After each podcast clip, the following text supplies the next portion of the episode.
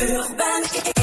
Ah, bonjour à tous. Quatrième inculpation depuis le début de l'année pour euh, Donald Trump. Cette fois, c'est la justice de l'État de Géorgie qui vise l'ancien président américain pour euh, sa tentative présumée d'influencer le résultat de l'élection présidentielle de 2020. 18 autres personnes sont aussi inculpées dans ce dossier. Dans un enregistrement audio, on entend notamment Donald Trump demander à un haut responsable local de trouver près de 12 000 bulletins de vote à son nom.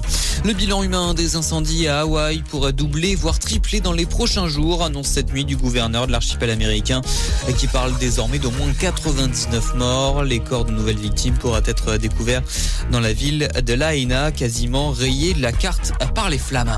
En France, près de 480 hectares brûlés depuis 17 heures hier dans les Pyrénées-Orientales. Le feu de végétation, désormais en passe d'être fixé ce matin, avait menacé la ville d'Argelès-sur-Mer ainsi que les villages de Saint-André et de Sorède. À part précaution, plus de 3000 personnes avaient dû être évacuées dans deux lotissements quatre campings. La plupart ont depuis pu regagner leur logement.